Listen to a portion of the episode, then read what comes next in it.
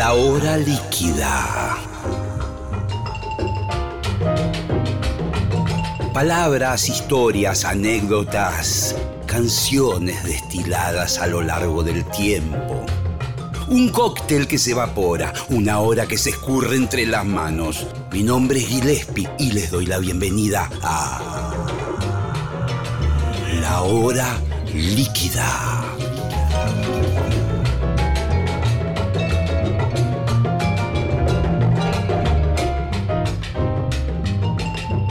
Bienvenidos a la hora líquida, aquí Gillespie, ¿cómo andan? Bueno, les cuento que hoy tenemos un programa muy especial. Vamos a hablar con el Chango Spasiuk, nada más ni nada menos que con semejante bestia del acordeón, musicazo. Y, y la verdad que siempre es interesante hablar con él porque yo coincido en un 99% en sus conceptos acerca de la música y acerca de la vida. Para mí es como un maestro el chango, así que ya mismo lo conecto aquí eh, online, ¿eh? en la hora líquida online. Bienvenidos.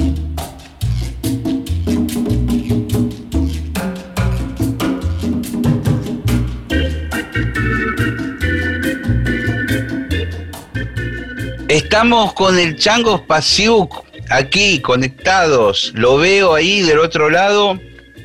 Yo en una. ¿Cómo anda Don Gillespie? ¿Qué haces, Chango, querido? ¿Cómo va? Encantado de hablar con vos un rato. Sí, igualmente.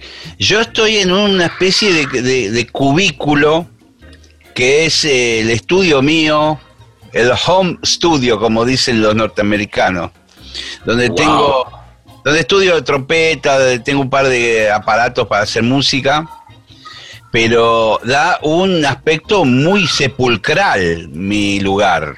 Como podrás ver, estoy adentro de un, de un, de un cubículo cerrado y a vos te veo con luz diurna. Ah, viste. Pero eh, vos sabés que yo tengo, tengo un espacio que es mi, mi lugar de trabajo, donde eh, tengo mi piano de cola y donde grabo cosas y todo, pero la casa es como, mi casa es una casa medio chorizo larga y, solamente tengo buen internet en una punta y en el estudio no me llega y en, había buscado otra empresa y no, no, tengo internet ahí. Lo ideal sería poder charlar con vos desde también mi, mi, lugar de trabajo. No, pero escuchame, estás ahí, oxigenado, aireado, luz diurna, naturaleza, estás impecable, loco. Ah, me encantaría estar encerrado ahí en silencio, al lado del piano, pero bueno. Ya, ya solucionaremos el problema de Internet. Bueno, te propongo arrancar por, si querés, por esto mismo que empezaste a hablar ahora. Esta me parece la punta del ovillo de esta conversación. Un piano, aparece un estudio. Eh, además del acordeón está, bueno, me imagino que hay muchos puntos en común con el piano, pero, pero no sé.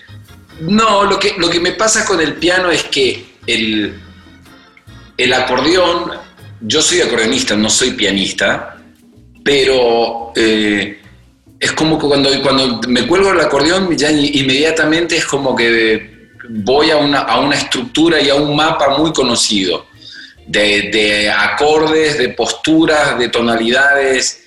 Eh, entonces, a la hora de componer y de investigar y, de pensar nuevas texturas, es como que prefiero el piano, porque es como, como que, me, lleva a plantear un mapa diferente.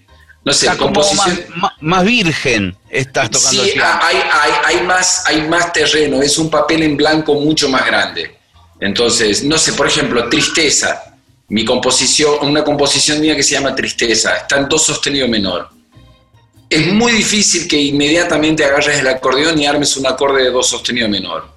Casi, porque es como, la, por lo general el acordeón siempre es como estás de fa, do, sol, re, la, mi, si, hasta ahí. Pero un, un do sostenido menor que es en tu mano izquierda es como la parte más arriba de los bajos del acordeón, o todas las teclas negras en, el teclado, es como, es una tonalidad rara. pero cuando vos te sentás en el piano y de golpe tocas una nota, ¡pam! dices, qué interesante! Y le empezás a buscar como un, acorde alrededor de esa nota.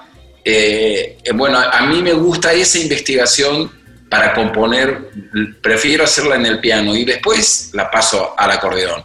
Entonces, como que es como un instrumento que, que me gusta mucho, tengo discos que, he grabado con muchos pianistas, por ejemplo, Otras Músicas, que es un disco que yo dediqué a, las composiciones hechas para cine. Trabajé con muchos pianistas, no sé, Bob Telson, Diego Esquisi, Darío Eskenazi, eh, Poppy Espatoco, eh, muchos, muchos pianistas, Matías Martino, eh, y amo ese instrumento, pero bueno, eh, no, no, no, es que me, no es que me van a ver tocando en vivo el piano mucho, no. Hasta ahí no, muy de vez en cuando. Pero es una herramienta complementaria para tu composición. Totalmente. Por, lo visto, a mí me pasa un poco lo mismo. Yo también tengo un piano aquí, atrás mío. Ajá. Ah, bueno, ahora está. Está apagado. No sé si. Ah. Sí, sí, sí, se escucha. Se escucha. Tengo un piano acá atrás un pianito eléctrico, porque te abre mucho el, mundo sonoro. Totalmente, eh, totalmente. Y, como bien decías, yo me sentí bastante identificado con el tema de que uno en el instrumento que habitualmente está acostumbrado a tocar, ya tiene como, entre comillas, vicios del instrumento. Sí, Vas al mismo lugar, totalmente. Por eso las composiciones mías que son como más tradicionales, como las polcas, los shotis y todo eso, es como esas composiciones están hechas directamente desde el acordeón. Ya. Y eso, es, eso es como las empiezo y las resuelvo en el acordeón. Pero, pero temas como el camino, eh, no sé, tristeza, la suite del nordeste, no sé, otras composiciones, mi pueblo, mi casa, la soledad, misiones, no sé, muchas composiciones mías a lo largo de todos estos años están pensadas desde el piano y después pasadas al acordeón. Vos en estos últimos tiempos, ya con la pandemia y con toda la situación que nos toca vivir, eh, tuviste algunos conceptos muy interesantes en, que yo los leí por ahí en relación a, este desafío que a su vez, a pesar de todo lo que tiene negativo, que tiene que ver con la salud de la gente, gente que, que que termina muriendo, gente que afortunadamente zafa, pero, pero ahí hay, vos eh, decías algo como que, cambia completamente el contexto de, incluso del laburo nuestro, de, de, que, digamos, vos estabas tratando de encontrar como nuevas formas, ¿puede ser? Eh, sí, qué sé yo, de alguna manera, no, me acuerdo bien alrededor de qué palabras estás hablando, pero, pero el contexto, este contexto de la pandemia o del COVID y de todo lo demás, de alguna manera agresivamente te empuja a hacer cosas que en otro momento no hubieses hecho. Exactamente, mira. O, que lo, o que lo tenías como que lo tenías ahí guardado en algún lugar y, de golpe, bueno, cambió, cambió el, panorama, cambió el mapa, cambiaron las circunstancias y uno se ve obligado de alguna manera a desarrollar otras cosas. Mira, encontré la frase eh, textual tuya. A ver. Espero que sea tuya. La agresividad del contexto te empuja a pensar en nuevos caminos y si realmente lográs encontrarle la vuelta, puede desarrollar cosas que sin ese contexto no las harías. Eh, sí, total, justamente es eso. Y obvio que, hay, hay, hay, momentos, uno podría decir la agresividad del momento, hay, hay momentos y momentos, hay personas que realmente no tienen capacidad de ahorro o no tienen herramientas o no tienen ni siquiera personas conocidas a las cuales pedirle ayuda. Entonces ese momento es mucho más doloroso, mucho más profundo, mucho más agresivo que otras, otras situaciones que uno siente que son complicadas y, que y, son complicaciones de un burgués de alguna manera. Pero, pero, pero de alguna manera, no sé, a mí me ha pasado de que hace 30 años grabo música, toco y todo lo demás y después te das cuenta de que dejas de trabajar un fin de semana y no es que puedo hacer un año sabático panza para arriba pensando, dejando esperando que pase este momento. Te das cuenta que, no, que, tu, mi economía es súper frágil y que, que solamente la podía mantener tocando todos los fines de semana.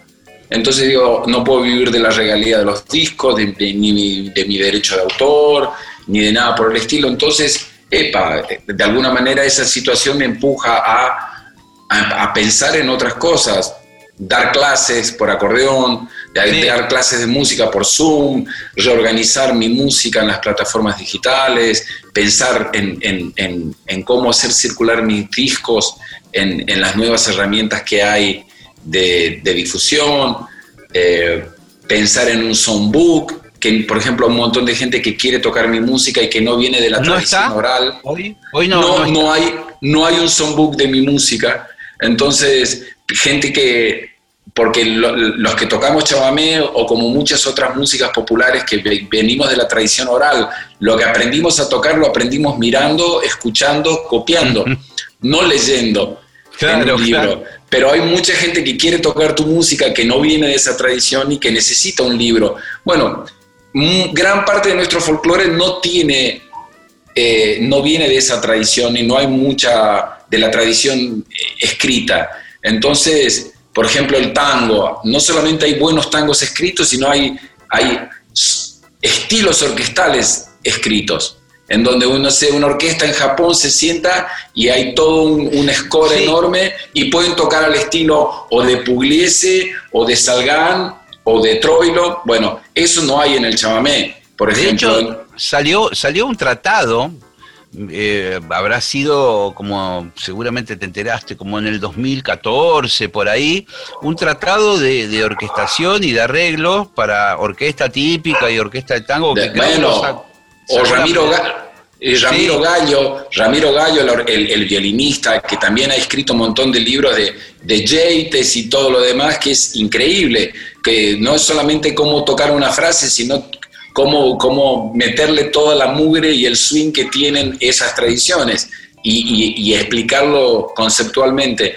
Entonces, por ejemplo, con Matías Martino, con el pianista, estamos desarrollando un songbook de composiciones mías en donde va a haber eh, para el año que viene, pero va a haber como una, una, escritura simple con un cifrado para, para, los lectores que, más eh, principiantes y después una partitura súper compleja para piano en la cual está todo escrito, todo lo que nosotros tocamos. Entonces, de alguna manera, sentarte y decir, ah, bueno, ok, quiero tocar, no sé, el prostíbulo o chamamé crudo o el camino o la ponzoña y digo, ¿cuáles son todas esas notas? Cuando yo empezaba, queríamos tocar los temas de Barbosa y no sabíamos cómo carajo sacar del vinilo o del cassette. En el cassette le, poníamos como, frenábamos la velocidad del motorcito de, de, de, las, de las poleas y entonces un tema que estaba en La mayor lo terminaba sacando en Fa sostenido. Porque y después era más lento. y entonces transportabas todo y después lo ponías en la velocidad normal y lo volvías a transportar. O sea que de alguna manera era toda una, una materia de transporte y de desarrollo de, auditivo muy interesante. Hoy en día hay un montón de herramientas y, y entonces este momento me llevó a hacer un montón de cosas, grabar un disco en mi casa solitario con el piano, grabando poesía y poniéndole mucha energía a este disco llamado Hielo Azul, Tierra Roja, que grabé con Per Einar Watle, que es un guitarrista noruego que conocí hace muchos años en Oslo, y, grabamos un disco el año pasado, salió el 30 de octubre, salió el disco en, en los países escandinavos, y y estábamos esperando el momento de lanzarlo en la Argentina y bueno, vino el COVID, la pandemia, todo esto y digo, como que estábamos esperando el momento y el momento no llegaba y dijimos, oh, bueno, es momento de que, hay, que, que aunque no hayamos salido de, del COVID, digo, eh, difundir el disco igual y este, eh, el 13 de noviembre el disco se ha publicado eh, en las redes y en las plataformas y en todo lo demás y pueden escuchar completamente este disco llamado Hielo Azul Tierra Roja. Eh, escúchame, me, gustaría detenerme un minuto en esta última situación de este disco. Eh, seguramente vamos a estar escuchando un tema, no sé si querés que lo escuchemos ahora, de ese disco. Pereiner es un guitarrista que toca la guitarra Django, que en la Argentina, por ejemplo, la tocaba mucho Oscar Alemán. parece una guitarra de... Parece una guitarra Exactamente, parece una guitarra de cuerda de acero, lo es, pero no suena como una acústica de cuerda de acero, tiene más armónicos, tiene otro sonido, muy bello. Para mí está, se parece más a una guitarra portuguesa, es increíble la, la sonoridad que tiene. Y yo lo conocí en mi gira por Europa, fui a dar conciertos a Oslo, lo conocí a Pereiner y él me regaló un disco, una carta, y cuando yo volvía de la gira, viste, cuando llenás la valija de discos y no escuchás nada, como dos, tres meses después, saco el disco de Pereiner y lo pongo en mi casa y empiezo a leer su carta y no podía creer, dije, que toca, qué improvisador, toca de una manera que me, me, voló la cabeza, lo llamo por teléfono, le digo, Pereiner, tenemos que hacer un disco. Y, y Pereiner me dijo, por supuesto, me dice, entonces íbamos mail y hablábamos un poco, y, pero no, no, terminamos de concretar la idea del disco. Me saqué un, ticket, me tomé un avión y me bajé en Oslo. Y en una semana armamos el disco con Pereira. Y el, y, el disco lo armamos cuatro músicos noruegos, dos músicos argentinos. Steiner Ragnes tocando el contrabajo, que es una estrella del jazz ahí en, Noruega. Eh, Kenneth, un percusionista, Anne, que es una, mujer cantante de folclore noruego, y Pereira en la guitarra. Y yo viajé con Marcos Villalba, el percusionista, y, y, el disco termina teniendo un acordeón, una guitarra, dos percusiones, un contrabajo y una mujer cantando. Hay, la mitad de las composiciones son de Pereira, la mitad de las composiciones son mías.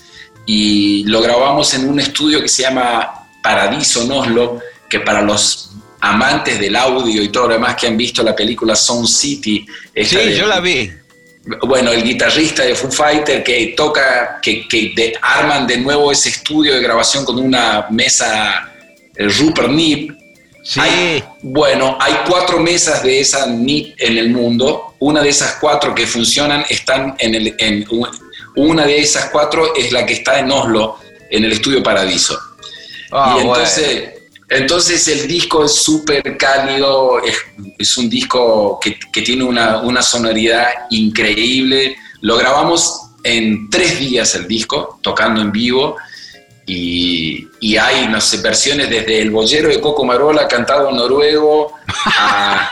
¡Qué locura! Eh, em, Folk and People, que es una canción que canta Steiner en inglés, y cuando yo le pedí la traducción de la letra, hablaba de los, de los diferentes tipos de personas, está el que te pide ayuda, está el que te la da, está el que camina y está el que vuela. Y digo, pero esto es un mar de fueguitos de Galeano, digo. Entonces, empecé, entonces sobre su canción empecé a grabar eh, eh, la poesía de Galeano diciendo, este, hay fuegos bobos, hay fuegos que no alumbran ni queman, pero hay otros que encienden la vida. Bueno, eso es, eso es Folk and People. Y después hay, no sé, Cacati, eh, en Misiones, Bailando, Rita, Julián. Hay muchas canciones y es como un encuentro entre la música escandinava y el chamamé. Y es un disco muy poderoso y yo estoy muy enamorado y espero que la gente lo disfrute. Sí, eh, es algo que uno piensa en las dos locaciones, eh, uno piensa en el frío de ellos, el, eh, bueno, esa, cosa histórica, medieval, toda esa... de vikingos. Sí, y, también a su vez nuestra juventud como país y nuestra, y nuestra calidez, y pienso en el litoral y pienso, eh, qué locura, esa mezcla debe ser alucinante. Sí, y por otro lado esta cuestión de, de encontrar puntos de contacto en, mundos que pareciera que no lo tienen. Entonces, esto, esto de que creer de que, el otro es muy, está muy lejos de mí y no hay, no hay un lugar, no hay un punto de encontrarse. Y de golpe la música una y otra vez te, demuestra de que hay más vasos comunicantes de lo que uno cree. Entonces, como un vikingo componiendo chamamés, porque las composiciones de Pereiner son como inspiradas más en mi tradición. Entonces, Julián es un chamamé, Cadacatí es un chamamé que le compuso a la localidad de Cadacatí, Corrientes. Ah, mira vos. Entonces, es como... Porque él estuvo en algún momento en eh, Argentina. Eh, eh, claro, y estuvo, y estuvo paseando, y estuvo paseando por el litoral, y entonces, y, enamorado de, nuestra música popular, entonces, de golpe te das cuenta de que, que, uno puede cruzar esos mundos, o, la cantante Agne, que junto a la mujer de Pereiner tradujeron el, el bollero de Cocomarola al noruego. Entonces, y buscando todas las alegorías de, la letra de Eustaquio Vera que habla de, no sé, como eh, no tengo pesares en tono cantares de amor y, del hombre que está volviendo de, arar con los bueyes a su casa. No sé, es, es maravilloso que uno pueda, eh, una cosa es imaginarte encontrarte con, con, mundos diferentes y buscar los puntos de contacto y otra cosa es que lo puedas hacer, que lo hagas, que lo vivas y, que te des cuenta de que es posible. Para mí esas son experiencias muy, muy bellas y que han enriquecido mucho mi mundo. Vamos a escuchar un tema del disco. Lo que quieras. No sé, no sé qué. Vos sabés que yo escucho solamente radio cuando estoy en el auto, entonces a las, a las 8 no te estoy escuchando. Bueno, pero, ¿qué, música estás pasando?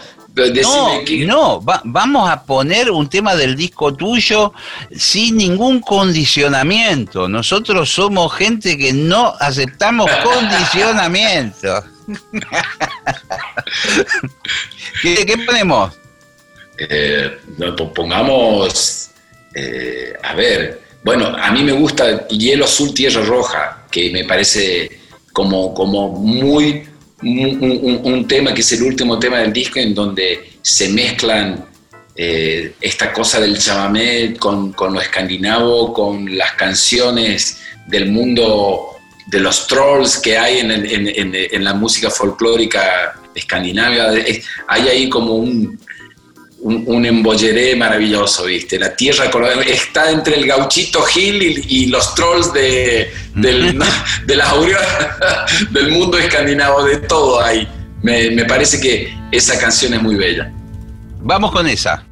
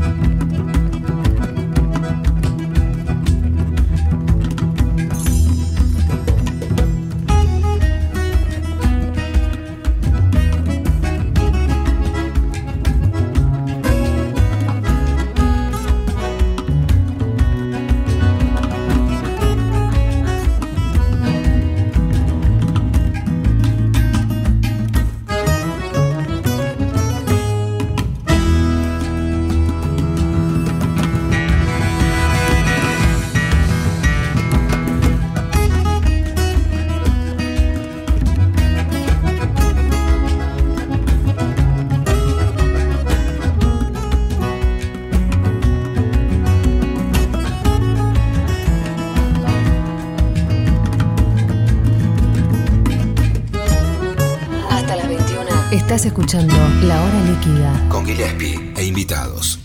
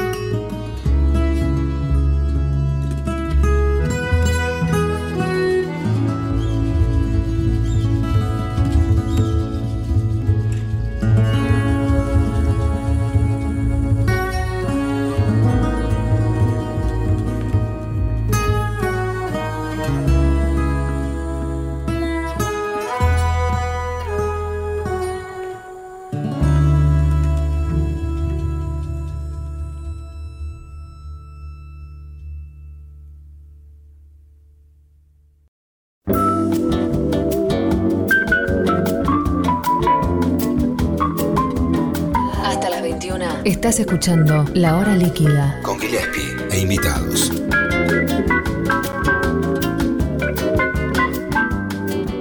Seguimos aquí en la hora líquida con nada más ni nada menos que el Chango Spasiuk, que está ahí del otro lado, muy juvenil, ¿eh? con una gorra, una barba, un poco este, prolijamente desalineada, podemos decir. Es- y, y hablando un poco de la vida de su último disco con este músico noruego. Sí, qué, ganas, bien. qué ganas de tocar en la Argentina que eh, eh, este proyecto. O sea, pueden buscar en YouTube. eh, no hay muchos videos en vivo tocando, van a encontrar el disco nuevo, pero y en las plataformas, pero, pero sí hay una versión de un tema llamado Cada Cati que estamos tocando en vivo y yo tengo muchas ganas de, de- de que en algún momento en, en- en algún momento puedan, puedan viajar todos ellos y hacer un par de conciertos, no sé, tocar, no sé, en el Teatro Coliseo, en Córdoba, en Rosario, en ciudades de la Argentina que, que siempre están como muy, muy abiertas y muy ávidas de cualquier proyecto que presento, tengo muchas ganas de, de tocar en vivo eso y seguramente en algún momento se dará, por lo pronto es simplemente disfrutar de, este disco que, yo estoy muy enamorado. Estaba pensando, bueno, hoy por hoy eh, aparece una especie de... Las nubes eh, parecen disiparse en todo el tema este del, coronavirus, a pesar de que todavía el virus está presente y no lejos de, de irse, sobre todo en Europa también. Eh, hay un rebrote de casos. Eh, pero por otro lado aparece cerca la posibilidad de la vacuna, la vacuna cada vez más cercana y, y quizás eh, de aquí a seis meses podamos volver a la antigua, entre comillas, normalidad, como le dicen, ¿no? De estar tocando, de estar haciendo conciertos con público presente. Eh, Chango, ¿te, te parece que, que el mundo habrá cambiado en algo después de esta experiencia, de este, de este martillazo en la cabeza que nos, nos dio la, la vida? Yo no creo que el mundo cambie. Ah, No. bueno. No, no creo, no creo y no creo que el martillazo haya sido tan fuerte. Eh, sí, con una profunda empatía y solidaridad con, con- con toda la gente que ha perdido familiares, que, que- que ha sufrido, que, que- su vida ha tenido cambios bruscos, pero cuando uno habla del cambio de la sociedad, eh, cuando uno habla de que el mundo cambió, eh, eh, uno tiene como la esperanza de decir, bueno, el mundo es más solidario, tiene más empatía, es más respetuoso, está más pensando en, en- en- en el otro y, y en el medio de la pandemia no ves esos gestos. Entonces, lo, lo que ves es, es como mucho individualismo. No quiere decir que no se ve la solidaridad, por supuesto que también se ve, pero no es que hay un cambio radical y que nuestra sociedad, wow, qué bueno, salimos mejores de todo esto. Yo creo que, que cuando pase un poco esto y volvamos a la normalidad, nuestra normalidad va a tener la- la- la- las mismas cosas.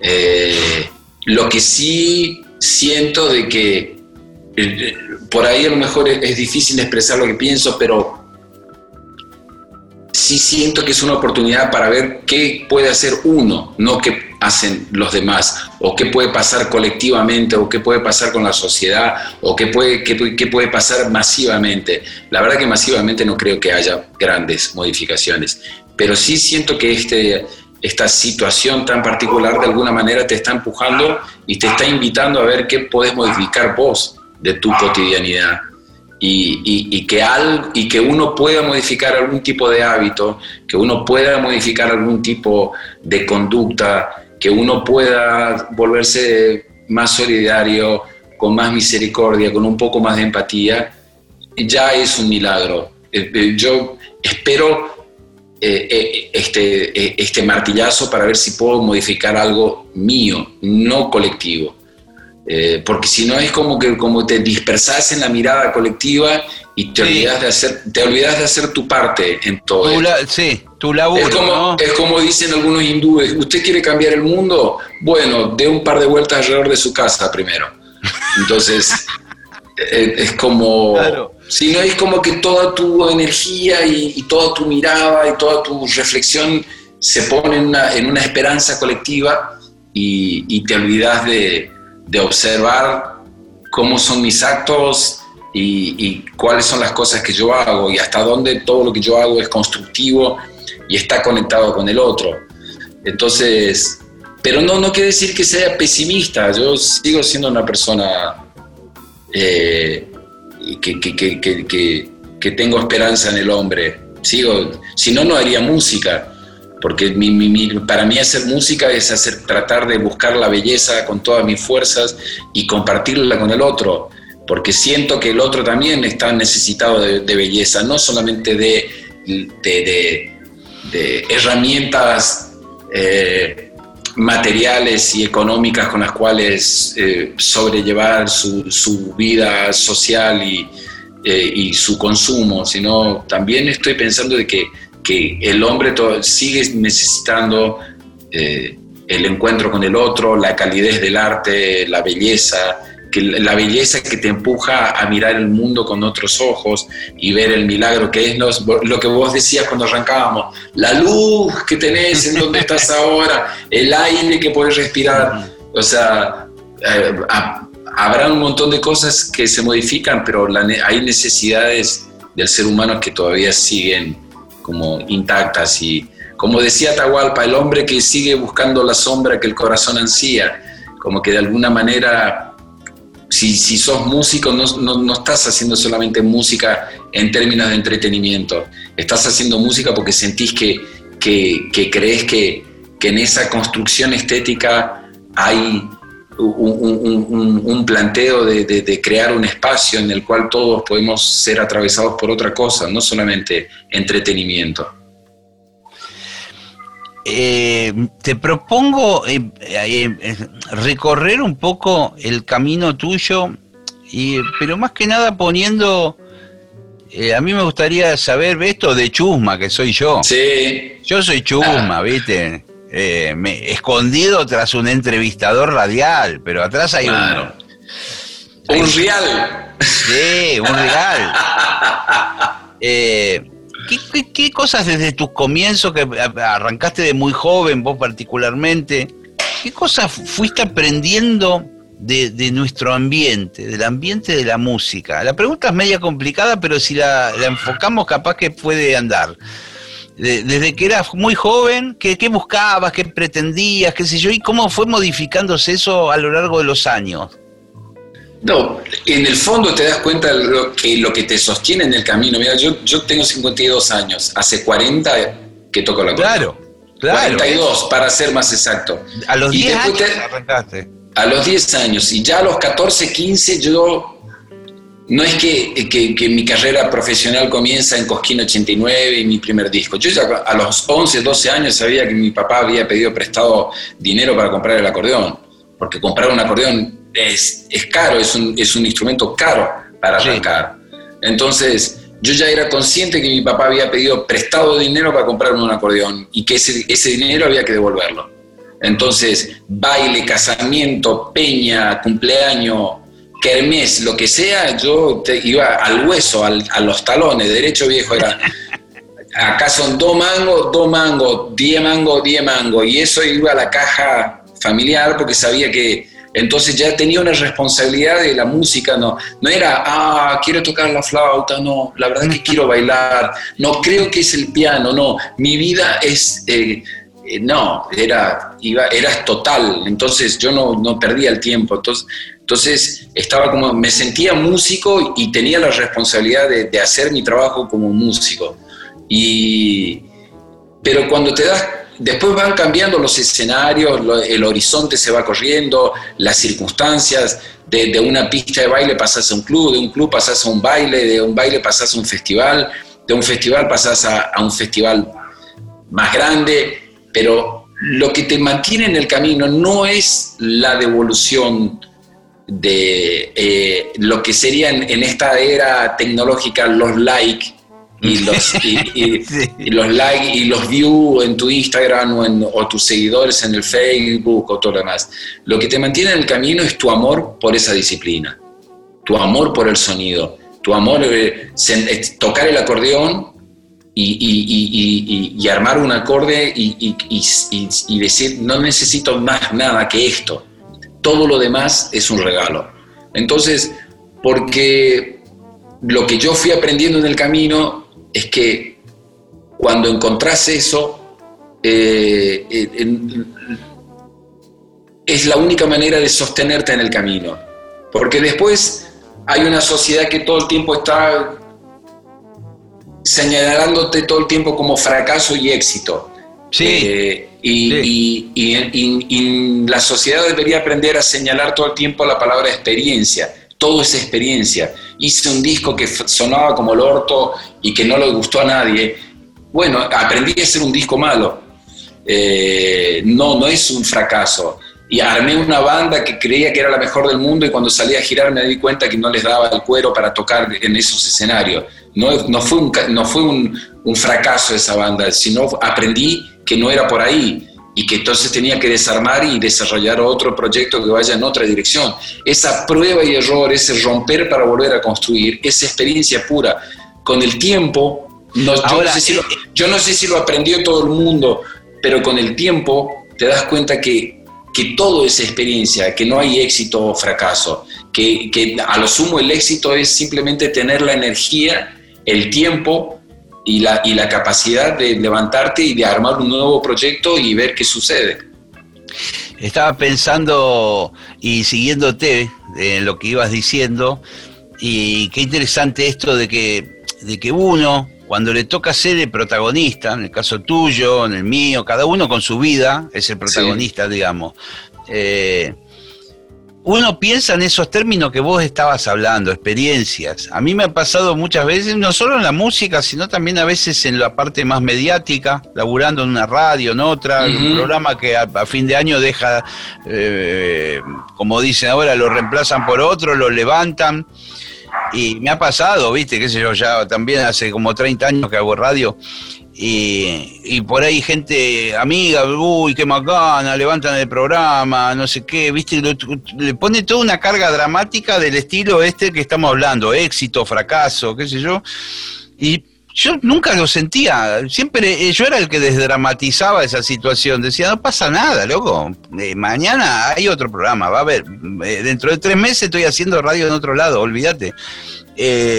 porque uno lo que ve es como eso que vos decías, que el acorde es lo único que necesitas o que ahí está el, power, ¿viste? Que tiene uno, que no es el gerente de una radio, el de una discográfica, todo eso va pasando a lo largo de los años. Y, uno también lo tiene que buscar, no quiere decir que te quedas en tu casa tocando y que todo eso va a venir, no quiere decir que uno no tiene que actuar en el mundo y salir a buscarlo, pero, pero, eh, eh, pero no, se trata de eso, uno tiene que ocuparse de eso y uno aprende a ocuparse de eso, pero, pero es una parte de un montón de otros elementos que uno tiene en cuenta. Si uno solamente va a buscar el fruto de la acción, el resultado de esto, decir, a ver, hoy no, no, no, llegué al resultado. No, el, resultado puede ser muchas cosas. Y, y, seguramente siempre hay alguien que dice, no, bueno, pero vos, por, nadie, la gente a veces no sabe por las cosas que uno ha pasado y los precios que ha pagado y todas las idas y vueltas que ha tenido y los vaivenes y todo lo demás. Eh, uno, uno, uno, y el cuero se vuelve duro y, uno ha pasado por, por muchas cosas pero, pero honestamente que a veces me piden un consejo para los jóvenes. Sí, muchachos, paciencia. Me acuerdo que una vez estaba hablando con el acordeonista de Coco Marola, que se llamaba Roque Librado González. Sí. Eh, eh, cuando uno escucha los discos de Coco Marola, se escucha un acordeón. Es Coco Marola tocaba el bandoneón y en el acordeón tocaba Roque González. Que eh, cuando murió de acompañamiento, digamos, una cosa así. No, eh, eh, no una cosa ah. como muy, muy empastado, acordeón ah. con bandoneón, muy de contrapunto, así, muy, muy, muy juntos. Entonces, pero cuando murió Coco Marola, Roque González dejó de tocar. eh, grabó, siguió componiendo, arreglaba acordeones, pero no dejó de salir al ruedo, ¿no? Y yo una vez me senté a hablar con él y, él me decía, eh, la gente, eh, no sé, es como si, si alguien viene a tocar el acordeón y quiere estudiar con vos y vos le decís, bueno, este, siéntese todos los días a tocar seis horas por día y dentro de 20 años posiblemente encuentre su sonido. Eh, no queda uno, no queda un no alumno. no queda uno, no queda ni un alumno, pero porque los chicos creen que a los dos o tres años ya quieren su booking, su banda, su sitio, sus discos, su estudio, su sala.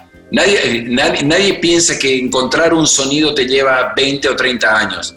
No sé, yo toco el acordeón desde los 10, recién en el 2005, o sea, empecé a tocar el acordeón en el año 78, por ejemplo Recién en el 2005, cuando hice tarefero de mis pagos, digo, ah, es por acá. Este es el sonido que estaba buscando. Uy, loco, eh. claro. Después de probar eh, todo, desde Después de haber hecho la ponción, chamamé crudo, polka de mi tierra, bailemos sí, contraste, eh, después de haber armado y desarmado 200 millones de grupos y todo lo demás, y haber, y, y haber sido, inclusive al principio de los 90, era mucho más popular, por decirlo de alguna manera, de lo que soy ahora.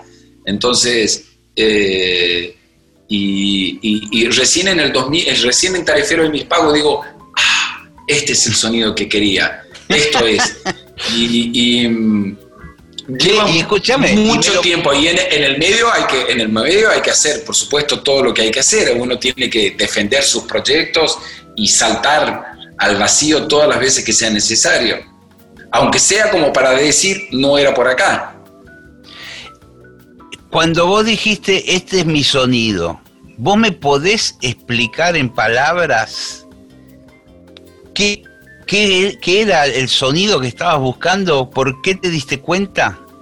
a ver, yo... Tiene, tiene que ver mucho con, por ejemplo, ¿viste? Hay un guitarrista que se llama John Mayer. Sí, claro, sí y él decía, cuando, cuando te das cuenta que no puedes tocar como querías, hay una oportunidad de empezar a tocar de una manera original. no me acuerdo bien la frase, pero lo que estaba diciendo es que uno, no sé, yo quería tocar como Barbosa. Cuando me di cuenta que no podía tocar como Barbosa, dije, bueno, evidentemente... Como el chango, claro. Voy a tocar como chango. Entonces, Y, voy a y para eso voy a componer mi propia música y crear mis propias texturas y, y, mis y desarrollar mis propias ideas. Y después te das cuenta de que a Barbosa prefiero escucharlo. Y, de hecho me ha pasado hace dos años, hicimos una gira europea hermosa y, tocar y por momentos sentarme y escucharlo y digo, ah, qué bien que toca, qué lindo sonido que tiene. Pero, pero no, pero, pero sin estar pensando, ah, quiero tocar como él. No, ya, ya gustando de mi propia manera de tocar, pero disfrutando de la manera de tocar del otro. Entonces, no sé, tiene que ver con, con menos notas, con texturas, con acordes, con la manera de elegir los instrumentos con los que te rodean, el violín, la percusión en vez de la batería. Ah, eh, claro. La, percusión de madera, los tipos de cajones, los tipos de... Eh, la, manera de construir las composiciones. Entonces dije, ah, y, de golpe es una fórmula que después la repetí en, en, Puinandí y en Tierra Colorada en el Colón y en otras músicas, y ideas que se ven reflejadas en este hielo azul Tierra Roja, como, como que encontré la manera de desarrollar las ideas. Dije, es por acá, me gusta esto. Algo que por momentos es como muy power y muy poderoso y de golpe baja a, un, a, un, a una llanura eh, casi minimalista como el concepto de desarrollo hacia lo simple. Creo que de un poco de eso se trata. A veces, cuando yo empecé, no sé, tengo mi acordeón acá al lado mío, ¿querés que toque el acordeón para vos? Dale, sí, claro. Lo están escuchando por la radio, pero mira por No, no, no sabía. No, igual lo, ven por video también, porque lo, lo ponemos en YouTube. Pero, por ejemplo, no sé, yo tengo mi acordeón acá en, en los regazos. Entonces, cuando empecé a componer mis primeros temas, ¿no? Por ejemplo, eh,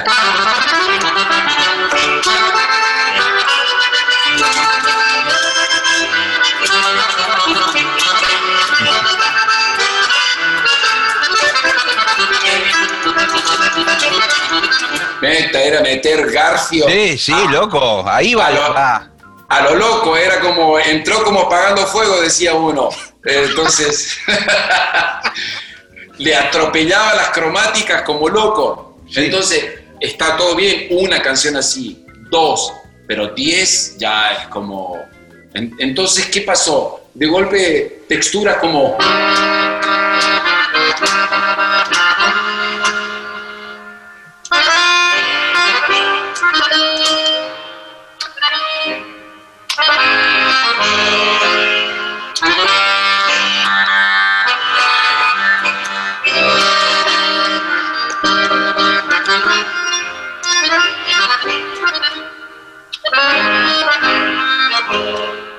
pareciera que la armonía es muy simple y hace...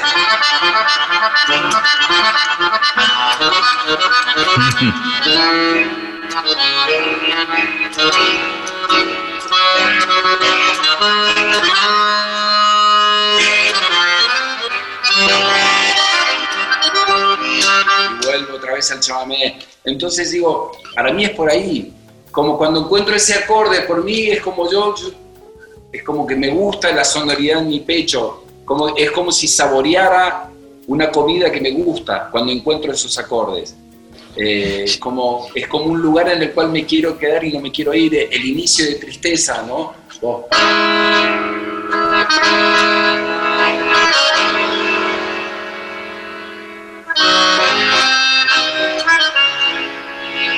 Después bajan los bajos.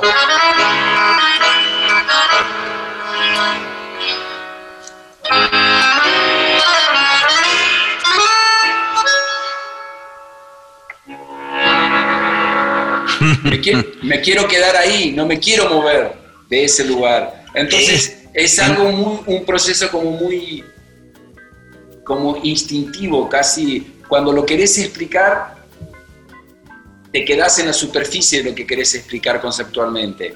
Pero cuando lo vivís, lo entendés. Cuando, cuando, cuando sentís el acorde, cuando pasás por esa armonía, cuando apretás esas notas, cuando, cuando, de hecho, si tocáramos juntos y sacaras tu trompeta y yo toco un acorde y vos pasás por ahí, es como que lo comprenderías mucho más que, que- que si yo lo estuviese hablando todo el tiempo.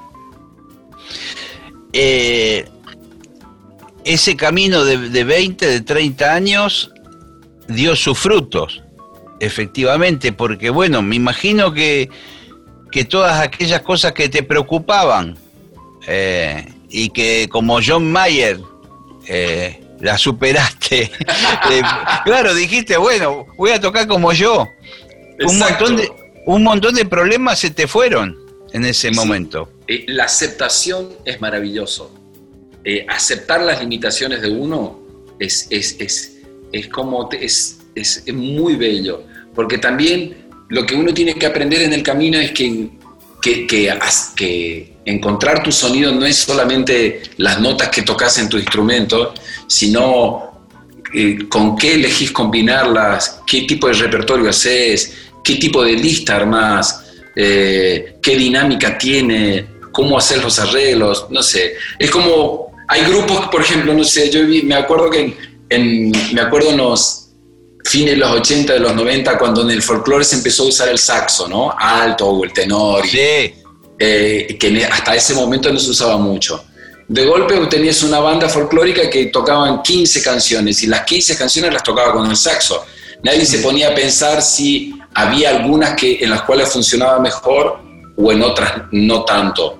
Sino, si, bueno, ya que tengo, toco. sí, Bueno, eh, eh, claro. eh, lo- o, con la, o con la batería o con todo lo demás. Aprendí, yo aprendí a llevarme cuando tocaba con las bandas de rock, que todos los años 80, 90, aprendí a llevarme en el bolso un cencerro, una pandereta y un par de boludeces más. Así no, eh, los temas que no tocaba la trompeta, me tocaba la pandereta o me iba a caminar eh, porque les arruinaba los temas, loco. Si agarraba la trompeta y me y ponía a tocabas tocar- todo el tiempo eh, todas las canciones.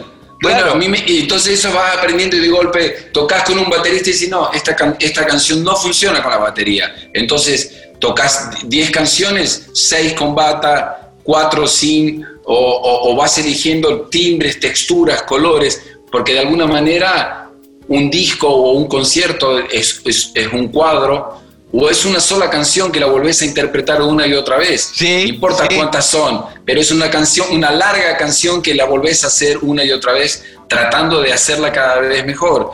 Y, y esas, esas cosas como vas aprendiendo y, y lograr tu sonido es eso también. Cómo elegís, cómo combinás, qué, qué, qué, qué opciones te permitís combinar. Chango, querido, se nos fue la hora líquida, mi querido amigo. Prácticamente estamos en los últimos minutos. Me queda, ¿sabes lo que me queda por preguntarte? A ver si tenemos dos a ver si puedo. A ver, ¿qué? No, no tiene nada que ver con la música.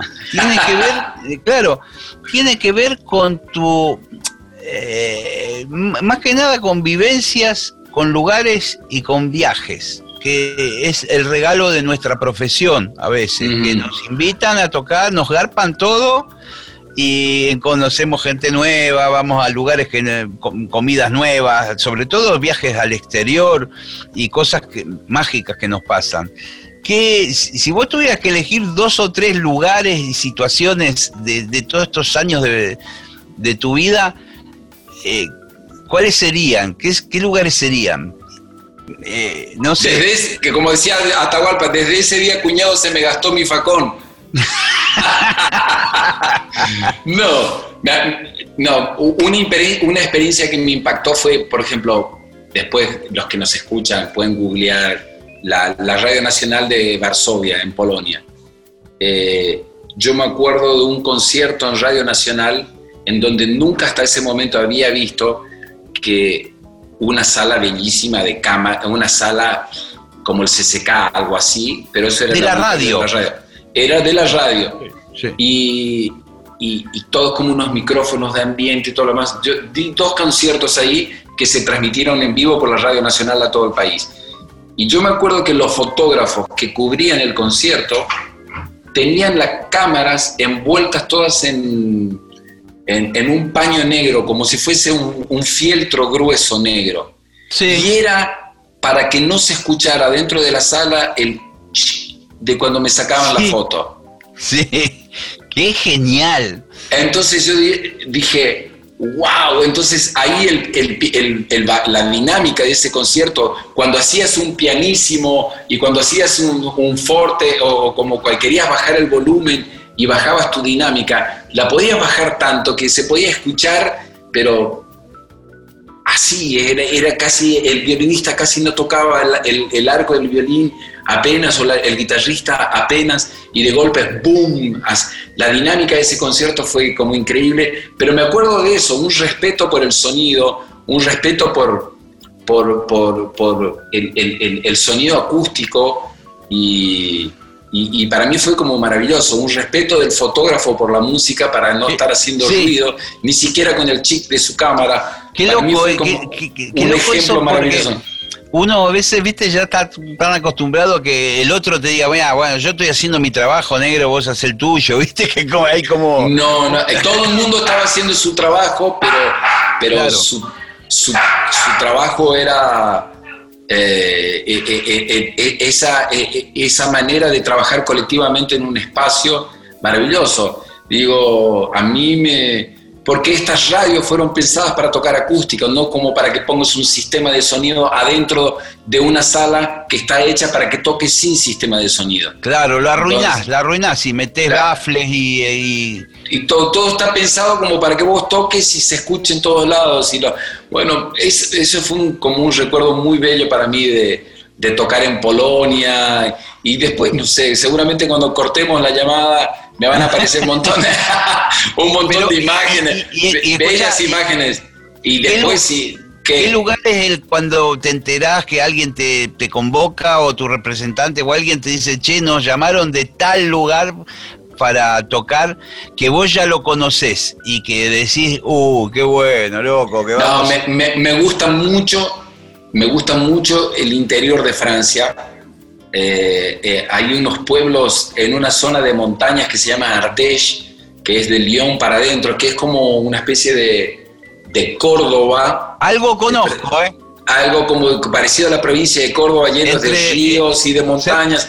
Y, y a mí es como donde el diablo perdió el poncho para los franceses, pero a mí me gusta mucho. Y yo, y yo me acuerdo que cuando conocí a mi productor francés, que se llama Sebastián Etienne, eh, hace muchos años, eh, y, tuvimos nuestras primeras reuniones, yo eh, me, preguntaba, ¿vos tocaste en Francia? Sí, toqué, toqué, toqué en París, toqué acá, y toqué en un pueblo, pero no creo que vos conozcas ese pueblo porque no lo conoce nadie, es allá se llama San Melanie en Ardèche, que, pero a mí me encantó porque era un, la gente estaba todo alrededor, no me quería ir después de que fui a tocar. Cuando, cuando llegué yo dije, ¿dónde carajo vine? Y, cuando, cuando empecé a tocar y cuando terminé de tocar, eh, eh, fue maravilloso. Era cumpleaños de Sebastián Etienne y nos quedamos, eh, de, Sebastián Villalba, del cantante. Y, y, nos quedamos un día más y la gente le celebró el Hay buen vino por ahí. Sí, bueno, Hay, y buen queso, fromage y todo eso. Pero bueno, yo le digo a, mi, a, a, a, este productor, le digo, no, pero no creo que conozcas, eso está en el...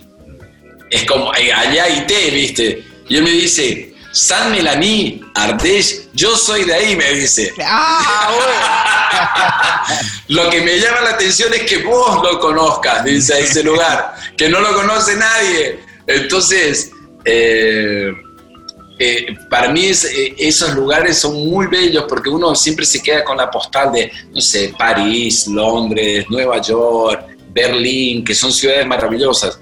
Pero a veces cuando corres, caminas por, por los países eh, por adentro, encontrás gente muy maravillosa. Es como cuando, cuando viajas por la Argentina, que están las grandes ciudades, pero cuando conoces la Argentina eh, eh, esa otra Argentina, esos pueblos y esos lugares y, das conciertos ahí, te encontrás con, con, otros lugares que son un regalo descubrirlos y disfrutarlos. Bueno, y yo he tenido el, placer de, viajar mucho y de estar ahí y, y de tocar en, en, muchos pueblos también así de otros países, de otros lugares del mundo, de conocer su cultura, de conocer sus músicas, eh, de contrastarlas con la mía, de darme cuenta de que yo también vengo de un mundo sonoro que vale la pena compartirla en el mundo entero, que, que, vale la pena, eh, que, que no, no, no, no, se trata de mejores mundos o peores, como diciendo, no,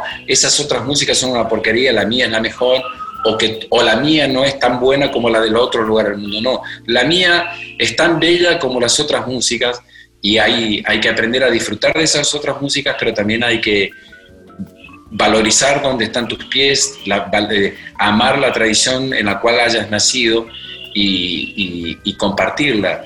Por eso esto de, este momento del chamamé, de que, se plantea el chamamé como un patrimonio intangible de la humanidad, porque de alguna manera el chamamé se nutre de una diversidad de mundos, de una diversidad de culturas, y que creo que lo que lo, lo hace original eh, más allá de su sonido, de su estética y de su música y de sus compositores, es sus orígenes. En el chamamé uno puede ver que la diversidad es un tesoro, no un problema. Entonces eso, eso es lo que hay que cuidar como patrimonio intangible de la humanidad, más, más allá de cuidar el lenguaje, su danza, sus canciones y su poesía. Lo que más deberíamos cuidar es lo que el chamamé nos demuestra, de que, que la diversidad no son un problema, que la diversidad es un tesoro, ese sincretismo, esa, esa combinación de múltiples influencias culturales, de mestizo, criollo, inmigrante, barroco, pueblos originarios, puede salir un mundo folclórico como el chamamé maravilloso. Entonces, debemos cuidar nuestro respeto por la diversidad. Y el arte otra vez nos da una herramienta y que nos enseña a cómo pararnos ante el mundo una y otra vez mejor dicho imposible, mejor final del programa imposible. Eh, tenés que ser el conductor, hermano. No, este vos, yo quiero, quiero que toques la trompeta con sordina, para mí una canción, nos tenemos que juntar. Sí. Ya nos vamos a juntar y... y vení prometiendo, vení prometiendo. tenemos que hacer, don Gillespie. Te mando un beso enorme, un saludo a toda tu audiencia. Disfruten del disco con Perainer, de Hielo Azul Tierra Roja que lo disfruten mucho y, un placer charlar con vos. Me, encanta esta herramienta de poder estar un rato juntos. Eh, de mucho cariño, mucho, mucho amor, muchas bendiciones para vos, para toda tu familia y para toda la gente del programa. Chango, querido, un abrazo enorme y nos vemos ojalá pronto en forma personal. Inshallah, inshallah. Chao. Un beso enorme para todos. Chao, nos vemos pronto. Vamos arriba, vamos Chao. arriba. Chao, chao.